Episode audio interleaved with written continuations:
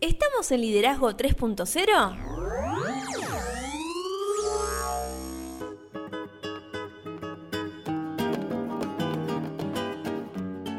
Bienvenidos a Liderazgo 3.0, un espacio que crece día a día y en el que analizamos un tema poco trabajado como es el liderazgo.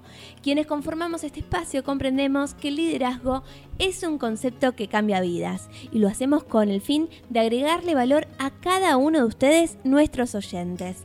Quien les habla, Lorena Gestols, y me acompaña el señor Beto S. ¿Cómo le va? Todo bien, ¿usted, señorita, qué cuenta? Excelente, acá arrancando esta nueva semana, muy contenta porque tuvimos una entrevista la semana pasada de lujo. Increíble, sí, nosotros ya habíamos dicho el lunes pasado, estén atentos que el miércoles puede pasar algo.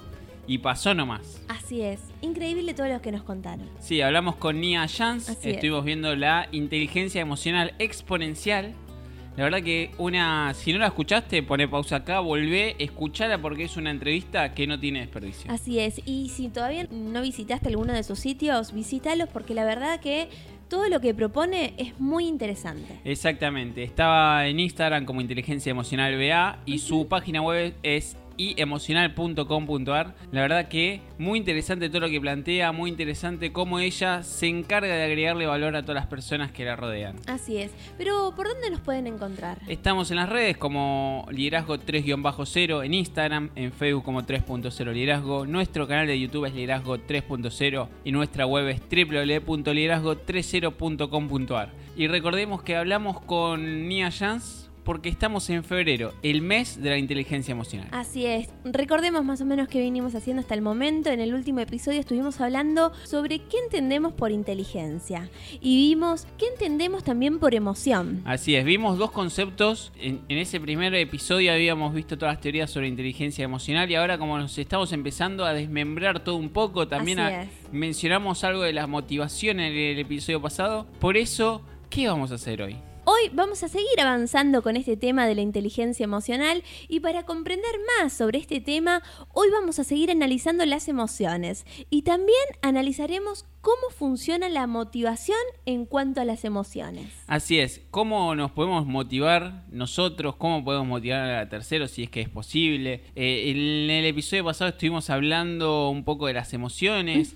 Había salido entre nosotros de la conversación si miedo y terror era lo mismo. Claro. Eh, hoy te invito a que no solo que veamos las diferentes teorías o las más importantes sobre las emociones, sino también que analicemos algunas emociones. Me encanta. Y vamos a cerrar de una manera diferente. Sí, totalmente, sí. Hoy vamos a dejar la frase por esta vez y le vamos a mostrar algo. si quieren saber qué, si quieren saber qué, tienen que llegar al final del episodio y escucharlo. Bueno, nuestra entrevistada nos comentaba de que existen diferentes teorías en cuanto a las emociones y que más o menos según los diferentes estudios que hay, tenemos, el ser humano cuenta con más de 200 emociones. Sí, así es. Ese dato me llamó mucha atención. Yo había visto la tabla periódica de emociones, pero que sean más de 200 emociones fue Increíble. Sí, totalmente, porque nosotros, si, si nos ponemos a mencionar ciertas emociones, yo creo que por ahí llegamos a 10 y nos cuesta seguir pensando poniéndole nombre, ¿no? Y otra cosa muy interesante, que, que los invitamos a escuchar también,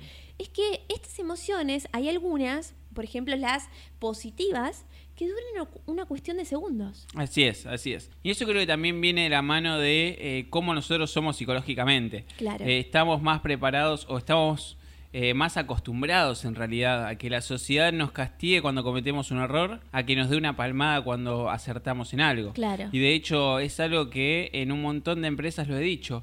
¿Por qué no, cuando vos hablas, llamás a un, a un colaborador, por no decir la palabra empleado, eh, a un colaborador a tu oficina para hablar? El colaborador en todo el transcurso va pensando en su cabeza, ¿qué macana cometí? ¿Qué error cometí ¿Qué hice ahora? ¿Qué hice ahora? Exactamente. Y créanme, tiene un impacto increíble cuando nosotros decimos, la verdad que esta semana trabajaste fabuloso y te que simplemente te quería felicitar. Y lo loco que en esa cuestión de segundos que vas caminando hasta la oficina, vas pensando qué decirle si te sale con algo negativo, cómo defenderte. Es que eso también pasa mucho, eh, también lo hemos hablado, esta semana también ha pasado, hemos hablado con, con el Arqui en privado, estuvimos hablando sobre algunas otras cuestiones, un montón de charlas eh, eh, muy interesantes que todas tienen que ver con todo y cómo el ser humano está como seteados para responder con un pero. nunca nos vamos a aceptar que nos equivocamos. Claro. Siempre la excusa, la excusa, la excusa, la excusa. No me interesa la excusa. Simplemente te estoy informando que hay algo que está haciendo ruido. Claro. Entonces muchas veces nos escondemos detrás de esa excusa y realmente no escuchamos lo que la otra persona tiene para decirnos. Claro. También hablamos acerca de, de, la, de la, escucha en, y de la importancia que tiene, ¿no? Que a veces no nos damos cuenta con nuestra invitada. Pero bueno, ¿qué le parece si comenzamos a hablar acerca de las teorías? Dale, vamos con la primera teoría. ¿Cuál es? La, la teoría de Paul Ekman. Paul Ekman, vos me vas a decir, ¿quién es Paul Ekman? ¿No? ¿Quién es? Sí. Pero es una persona que si te empiezo a decir quién es, lo vas a sacar enseguida. En principio te voy a decir que no lo vas a sacar por esto, a menos que estudies emociones, que él, era un psicólogo pionero en el estudio de las emociones y escribió un libro que se llama Cómo detectar mentiras. Y de ahí salió la serie Lie to Me. Mira. Esta serie, para el que no la conoce, básicamente lo que planteaba Paul Ekman era que todas las personas, sin importar raza, cultura, sin importar nada, en, un, en los primeros 10 segundos tiene una mínima reacción facial, ¿no? O, o corporal. Si nosotros sabemos leer eso, vamos a saber ¿Qué es lo que pasa? Y bueno, y el personaje principal de Light to Me claramente estudió el libro de Paul Ekman, porque está basado en ese libro, esa Él es el que va haciendo el estudio de campo en diferentes culturas. Exactamente. Ajá. Exactamente. Pero bueno, él hizo algunas divisiones algunas clasificaciones dentro de su teoría. Sí, la primera clasificación es de las emociones primarias, que él las considera como las básicas, las puras o elementales. Sí, así es, porque es lo que yo decía, se se reconocen por una expresión facial Claro. Que es universal e innata. Sí, vos sabés que esto también eh, me parece que él lo hizo en comparación con las personas adultas y los niños. O sea, que tenían coincidencia, no sé, la tristeza, el temor. Eh, tenemos todos los seres humanos ciertas reacciones iguales, ¿no? Ante cierta emoción. Exactamente. De hecho, cuando él finalizó su estudio, comprobó que su teoría era tan exacta que dichas manifestaciones estaban presentes, incluso en los ciegos congénitos. Así que imagínate. No, y, y, lo que dura, ¿cuánto dura? Dura 10 segundos de exposición a un estímulo detonador. Increíble, nada. O sea, pero si no, si tenemos el, eh, el ojo entrenado, vamos a poder llegar a ver esto. Claro, bueno, se entrena el ojo también. Totalmente, como todo. Yo creo que es una habilidad, como el liderazgo. Sí. Es una habilidad. Es aprender a observar. Exactamente. También clasificó eh, las emociones en secundarias. Sí, en estas emociones secundarias, lo que él decía, de acuerdo a Dylan Evans, que también trabajó con Paul Ekman, son aquellas que se expresan con una mayor variabilidad cultural y depende de lo que cada grupo acepte como correcto o incorrecto. Algunos ejemplos de emociones secundarias son la culpabilidad, vergüenza, desconcierto, orgullo, envidia, celos y demás. Por ejemplo, en una sociedad monogámica que una pareja está, aparece un tercero de algún sexo opuesto, o mejor dicho, del mismo sexo que uno, empieza a interactuar con nuestra pareja y nosotros vamos a tener celos. Pero, por ejemplo, si te vas a Arabia, donde los jeques o los hombres tienen entre 6, 7, 8 mujeres, entre esas mujeres no se genera ese celo, porque es una cuestión cultural. Claro. Y así podemos llegar a encontrar un montón, sí, un montón dependiendo de, la cultura. Pero es el primero que se me vino y que me parece que quizás uno de los más claros. Sí, la, cultura y el tiempo en el que uno esté, esté viviendo, ¿no? Totalmente, totalmente. ¿Existen otras teorías? Sí, otra teoría que queríamos nosotros eh, rescatar era la teoría de Fernández Abascal, de Martín y Domínguez. En 2001 Enrique Fernández Abascal, María Martín y Javier Domínguez presentan una clasificación mucho más amplia de las emociones, trabajando sobre esa que planteó en 1992 Ekman, pero abrieron un poquito más el abanico. Me gusta, ¿no? Con cómo esto del pasar del tiempo la gente va tomando teorías y las va puliendo, digamos. Totalmente, y cómo se van metiendo en este campo de las emociones, que era un campo que hasta hace muy poco era muy poco explotado y muy poco estudiado. Claro. ¿Y qué hablan, qué dicen ellos acerca de las emociones primarias? De las emociones primarias ellos plantean que tiene una gran carga genética. Sí y se ven hasta cierto punto modeladas por variables relacionadas con el aprendizaje y la experiencia. Claro. Si alguien te enseña cómo manejar ese enojo, lo vas a poder manejar, manejar y padecer menos tiempo, ¿no? Exactamente. ¿Y de las emociones secundarias qué dicen? Estas se dicen que se generan a partir de las emociones primarias. Claro. Y claramente su expresión difiere completamente de un individuo a otro, independientemente de la cultura. Y dichas diferencias se relacionan directamente con el temperamento y el carácter individual. Claro. Entonces eso es un poco más, ¿cómo decirlo? Es más personal, es de cada persona. Claro. De cada persona y perteneciente a ciertos círculos o, ciertas culturas, como mencionaba él. sí, y estas emociones primarias y secundarias, después lo que te plantean es como toda cosa, es como cuando vos estudias matemática que tenés los números positivos, negativos y el cero que es neutro. Bueno, te plantean que existen, como los líderes que son positivos, negativos, hay emociones negativas, hay emociones positivas, emociones neutras y depende de cada uno cómo va impactando también en nosotros. Claro. ¿Y cuáles serían las emociones negativas? Las negativas serían, dependen por completo de la interpretación que dé una persona sobre un estímulo en particular, dependiendo de sus propias experiencias y juicios de valor. Claro, ahí, mira, justo mencionaste los tres elementos que comprenden en las emociones.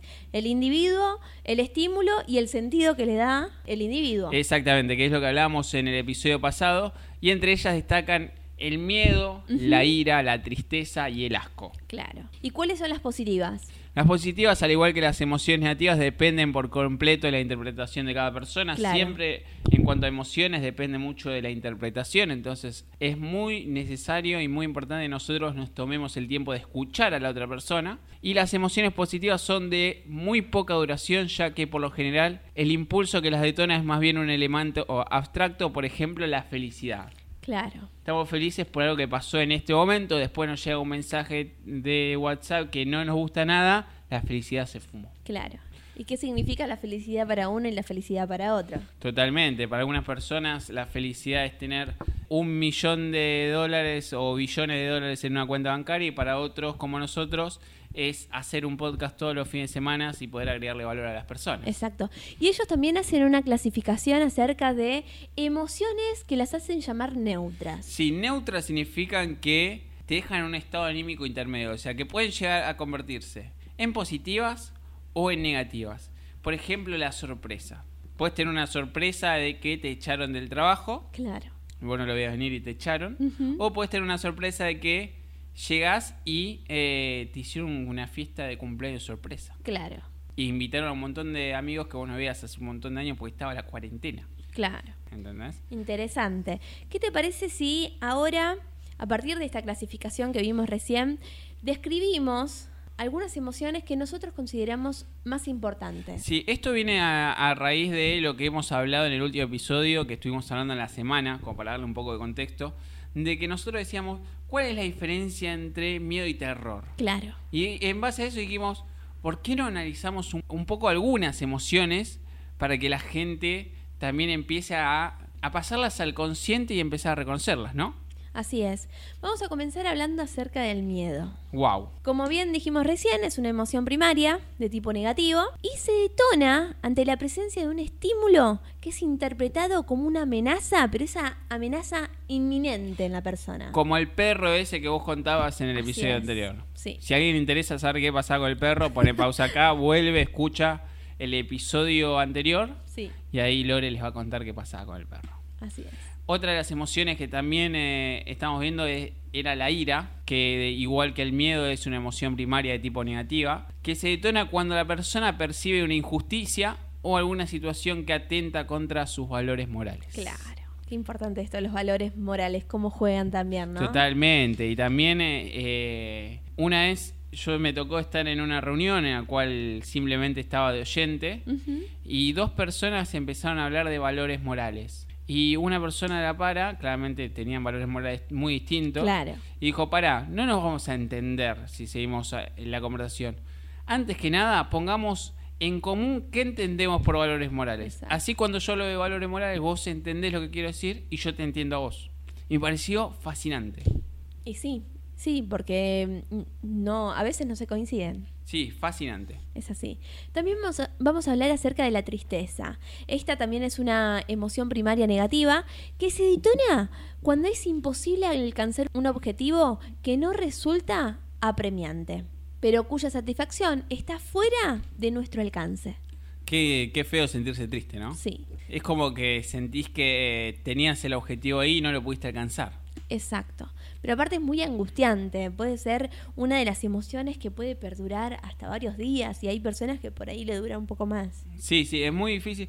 Creo que también viene a mano de cómo reconocer las emociones. Exacto. Y también es el primer paso ante todo esto siempre es querer enfrentarlas, porque mm, uno puede saber de que tiene un montón de emociones adentro, pero si no tiene ese valor para enfrentarlas, no, un tercero no lo va a hacer por nosotros. No, pero bueno, a veces buscar ayuda para que te acompañe alguien en este proceso de identificarla, procesarla y poder trabajarla, no viene mal. No, totalmente, totalmente. Y otra cosa que vimos también, otra emoción primaria negativa, es el asco, como la mencionábamos hace un ratito, que es causada por una impresión desagradable sobre un estímulo en particular. Por ejemplo, un estímulo visual cuando vemos una comida que supuestamente no nos gusta. Sí. Yo he notado también muchas expresiones de asco ante mm, realidades que, que, la gente no está acostumbrada. Sí. No sé, eh, que, que por ahí en otros contextos que totalmente desconoces eh, vi expresiones de asco en personas. Eso es también muy complejo. Eh, es muy complejo porque eh, todo lo que son, en realidad vamos a decir, todo lo que son las, las emociones negativas son complejas. Sí. Porque son en general las que más impacto tienen nosotros. Totalmente, sí. También otra de las, de las emociones negativas que vamos a hablar hoy es del desprecio. Una, una, una, de las emociones que por ahí estamos muy pocos acostumbrados a hablar, ¿no? ¿Por qué? Porque esta se desencadena cuando una persona se cree superior a otra.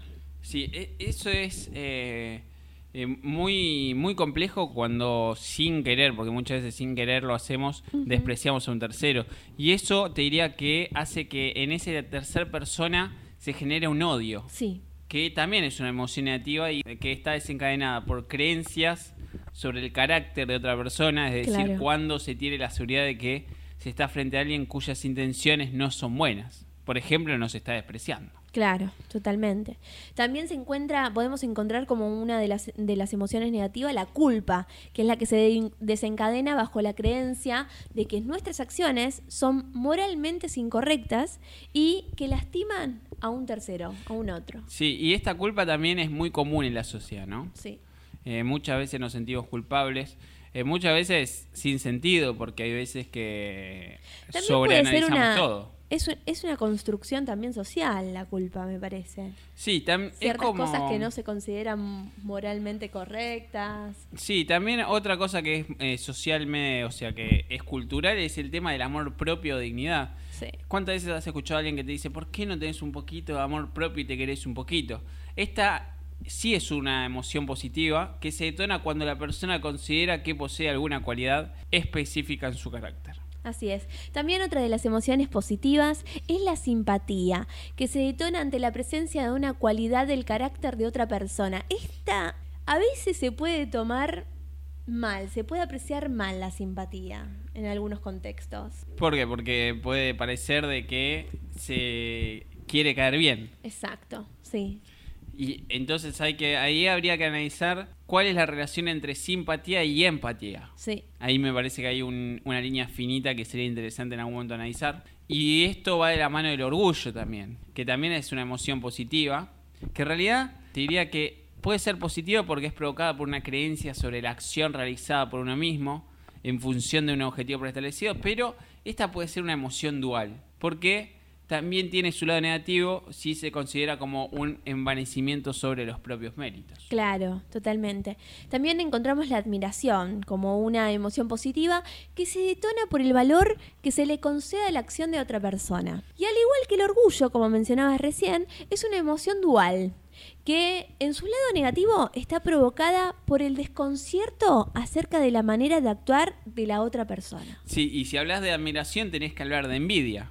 Claro. Que claramente es una emoción negativa que se manifiesta cuando una persona considera que otra no es sujeto de merecer un bien determinado.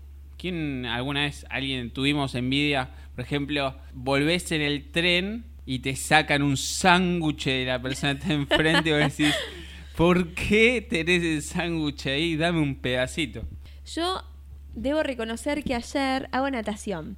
Me hicieron hacer un ejercicio en el cual no podía utilizar las piernas. O sea que tenía que solamente nadar con mis manos. Sí. Y yo no sé si era admiración o envidia a los Paralímpicos. Viste que los chicos que realizan eh, diferentes deportes, que por ahí les faltan alguna extremidad y demás, desempeñan la disciplina deportiva de una manera increíble. Y yo no podía hacerlo con las manos solas. Entonces, yo diría que las dos cosas, porque eh, admiración porque es muy complejo, pero envidia porque a nadie le gusta sentir que no, no puede hacer algo. Yo no lo podía hacer, no podía avanzar en el agua. Era una cosa que sin mis piernas no podía avanzar. Entonces estabas indignada porque no lo podías hacer. Y sí, sí, me agarró esa emoción negativa que se expresa cuando una persona considera injusto o un bien atribuido a alguien que no lo merece porque sus actos no han sido moralmente correctos. Pero me parece mucho decir de que no, los paralímpicos no merecen No, no estaba indignada. Estaba, en realidad estaba indignada conmigo misma que no me salía el ejercicio. Pero bueno, después tenés la congratulación, que es una emoción positiva que se detona cuando una persona considera merecido el bien de alguien. Yo creo que tienen bien merecido estos chicos que naden de la manera que hacen por el esfuerzo que presentan cada día. Y para cerrar esta clasificación de emociones que trajimos hoy como las, las fundamentales para, para poder estudiar y para poder hablar, vamos a hablar de la compasión, de algo que se viene hablando últimamente, sí, un montón. Eh, de una de las emociones que por ahí a muy pocas personas le, les llega, que esto es una emoción negativa, detonada por la identificación de las desgracias no merecidas de alguien. Sí, totalmente. Y creo que esto de las emociones es algo que no, no estamos llegando al fondo todavía, hay muchísimo para analizar. De hecho, hay un montón de teorías. Sí. Esto que quisimos hacer un poco de mencionar algunas emociones viene un poco también de que nosotros hablamos de la película intensamente en el último episodio, de intentar reconocer un poco esas emociones.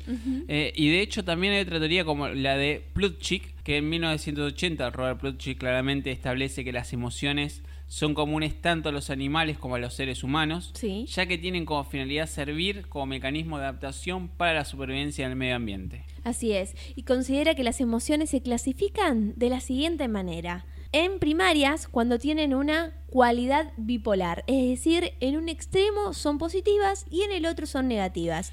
Y dentro de esta podemos encontrar, por ejemplo, el gozo, la tristeza, la aceptación, el disgusto, el temor, el enojo, la anticipación o la sorpresa. Así es, como eh, algo puede ser bipolar, en un momento estás bien, al otro estás mal.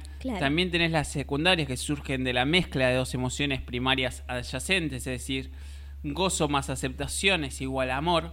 Aceptación más temor puede ser sumisión. Qué complejo esto de sumisión, ¿no? Sí. Temor más sorpresa es rechazo. Sorpresa más tristeza nos da decepción. Tristeza más disgusto nos da remordimiento. Disgusto más enojo nos da desprecio.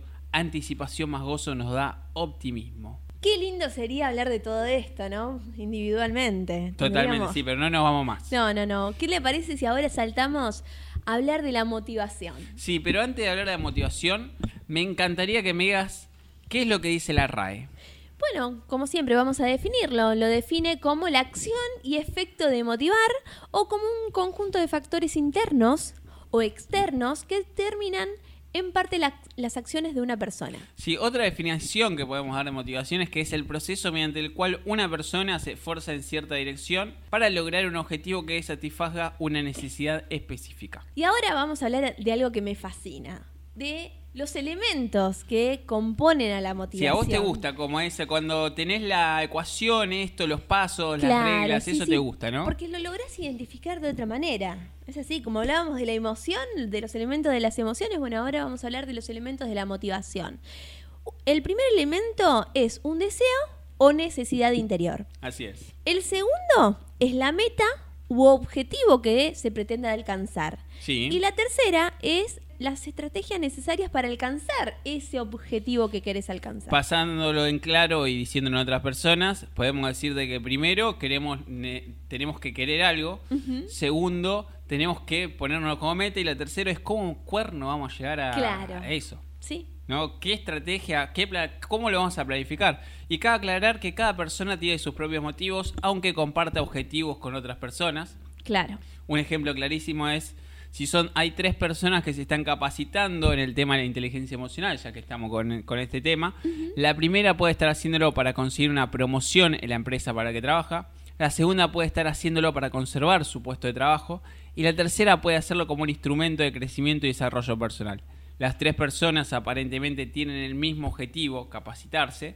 Sin embargo, al ser diferentes sus motivos, su objetivo es diferente en esencia. ¿Qué le parece si ahora hablamos acerca de la clasificación de los motivos? Sí, estaría bueno como para entender esto que decía recién, de que eh, los motivos pueden ser totalmente diferentes más allá de que los objetivos sean los mismos. Exacto, y esta clasificación aparece a partir de acuerdo a las necesidades que satisfacen, ¿no? Y los motivos se clasifican en primarios o fisiológicos. Estos son los que satisfacen las necesidades del organismo. Por ejemplo, la sed, el hambre y el sueño. Se me viene eh, la, mm, la pirámide de Maslow a la mente. Que también, bueno, viene la mano de la motivación, Maslow que el, primer escalón es esto de, la, de lo fisiológico, de lo biológico, la sed, el hambre, el sueño y demás. Otra clasificación que hay es las secundarias generales o no aprendidos, que son aquellas que, aunque no son esenciales para la vida,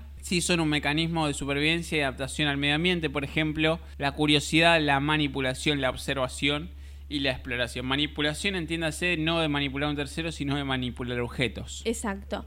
Y por último encontramos los motivos sociales, que son aquellos mediante las cuales satisfacemos necesidades aprendidas. Por ejemplo, el logro, el prestigio, el poder y la afiliación. Así es, y de acuerdo a la conducta que satisfacen, los motivos se pueden clasificar de la siguiente manera. En extrínsecos, sí que son aquellos que se presentan cuando una persona se comporta en función de lo que los demás esperan de él. Así es. Después también encontramos los intrínsecos, que son los que se presentan cuando una persona se comporta de acuerdo a sus propias expectativas, valores y criterios frente a una situación determinada. Y por último, la clasificación se cierra con los trascendentes, que son aquellos que se presentan cuando la persona sabe que sus acciones tendrán como consecuencia algo que afecte positiva o negativamente a otras personas. Qué episodio, ¿no? Qué episodio. Tremendo episodio, divino. Pero bueno, comentarios del episodio. Como siempre, me quedo con más preguntas que respuestas. Me quedo, nos queda un solo episodio sobre inteligencia emocional, ¿no? Así es, que va a ser procesos de motivación. Ya que nos metimos con los motivos, motivación vamos a ir con los procesos de motivación. Me gusta, me gusta. Y si la gente nos quiere contactar, ¿por dónde lo puede hacer? Lo puede hacer en Instagram, liderazgo 3-0, estamos en Facebook 3.0 liderazgo. Nuestro canal de YouTube es Liderazgo 3.0 y nuestra web es www.liderazgo30.com.ar. Y si les gustó el podcast, compártanlo para que podamos agregar valor a más personas. Y nos vamos, nos vamos. Primero, como siempre, antes de decirles cuál es la sorpresa, decirles que tengan un excelente lunes y una mejor semana. Así es, que la disfruten, que la vivan. ¿Y de qué trata esta sorpresa? Esta sorpresa es, siempre cerramos con una frase, ¿no? Sí. Pero hoy nos pareció muy interesante traer un ejemplo de cómo nos invaden las emociones ante un estímulo, ¿no? Y mm, hay ciertos productores de, televisión ¿no? o, de, medios de película que reflejan esto de una manera increíble. Y, este es el productor de, Disney, ¿no? Que hizo en su momento una película muy interesante para analizarla, que es intensamente. Exactamente. Y ahora lo que hace, ¿qué hace ahora en Disney Plus? Hicieron, sacaron un corto Ajá. que lo podemos, lo pueden encontrar en Disney Plus Acá nosotros les vamos a dejar el audio como para que lo escuchen y lo analicen. La idea es que podamos reconocer las emociones que nos hablan en nuestra cabeza todo el tiempo. En cuestiones de segundo, ¿eh? sí, ¿y cómo se llama esto? Esta se llama Primera cita de Riley. Así es, Riley, recordemos, es la hija del matrimonio de Intensamente. Así es. Pero bueno, los dejamos para que lo disfruten. Sí, ¿qué le pasará al papá, a la mamá, a la nena, al nene, no? Exactamente. Y nos vemos nos reencontramos la próxima semana. Así es. Hasta luego.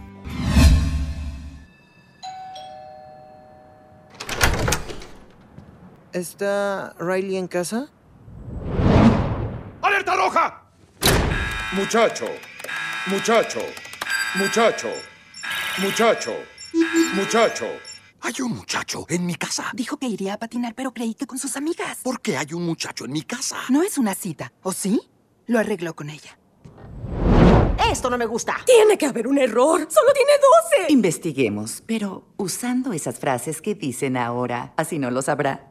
Oye, ¿y qué onda con Jordan? No inventes, ¿eh? Es lo máximo. Mega cool. ¿En serio dijo mega cool? No entiendo nada. ¿Qué le pasa? Ah, estoy tan avergonzada. Lo siento, no lo resisto. ¿Qué tal? Sé que intentas hacer, Jordan. Crees que no sé que lo sabes, pero claro que lo sé, rufián. No es el adecuado para Riley. Nadie lo es. ¡Regresa a la cárcel! Dime qué buscas, Jordan. ¿Algo para robar? A nuestra hija. ¿Se lo decimos? No, no, no. Obviamente eso quiere. Le haremos la ley del hielo porque no lo soportará. Ya lo verán.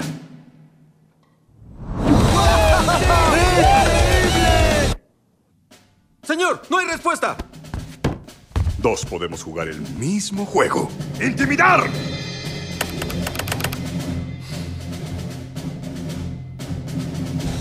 Oye, ¿qué tanto mira, eh? Tal vez tu gorro absurdo.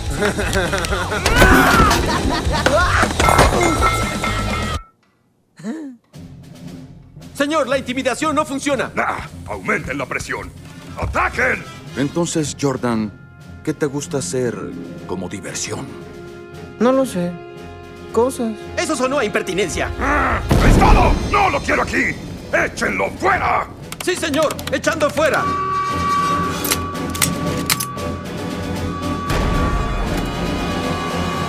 ¡A mi señal! ¡En cinco, cuatro, tres!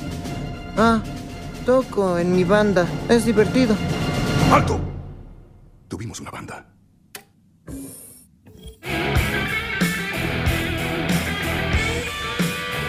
Yo tuve una banda. Era el guitarrista. Cool. Yo toco el bajo. Siempre canciones de ACDC. ¿Qué? Mamá, ¡iu! No es una cita. Iremos a patinar con un grupo de amigos. ¡Oh! ¡Qué bien! ¡Qué buena onda! Alucinante. ¡Ya para de decir eso! Oigan, ¿y Jordan? ¿Dejaste a Jordan con papá? ¡Mamá, me están avergonzando! Riley, tu padre jamás haría algo.